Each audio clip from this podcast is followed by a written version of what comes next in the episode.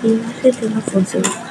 Cuando en una función de valor de la variable independiente toma diferentes valores, debe de aplicar la regla de correspondencia o el mismo conjunto de operaciones que define de la función.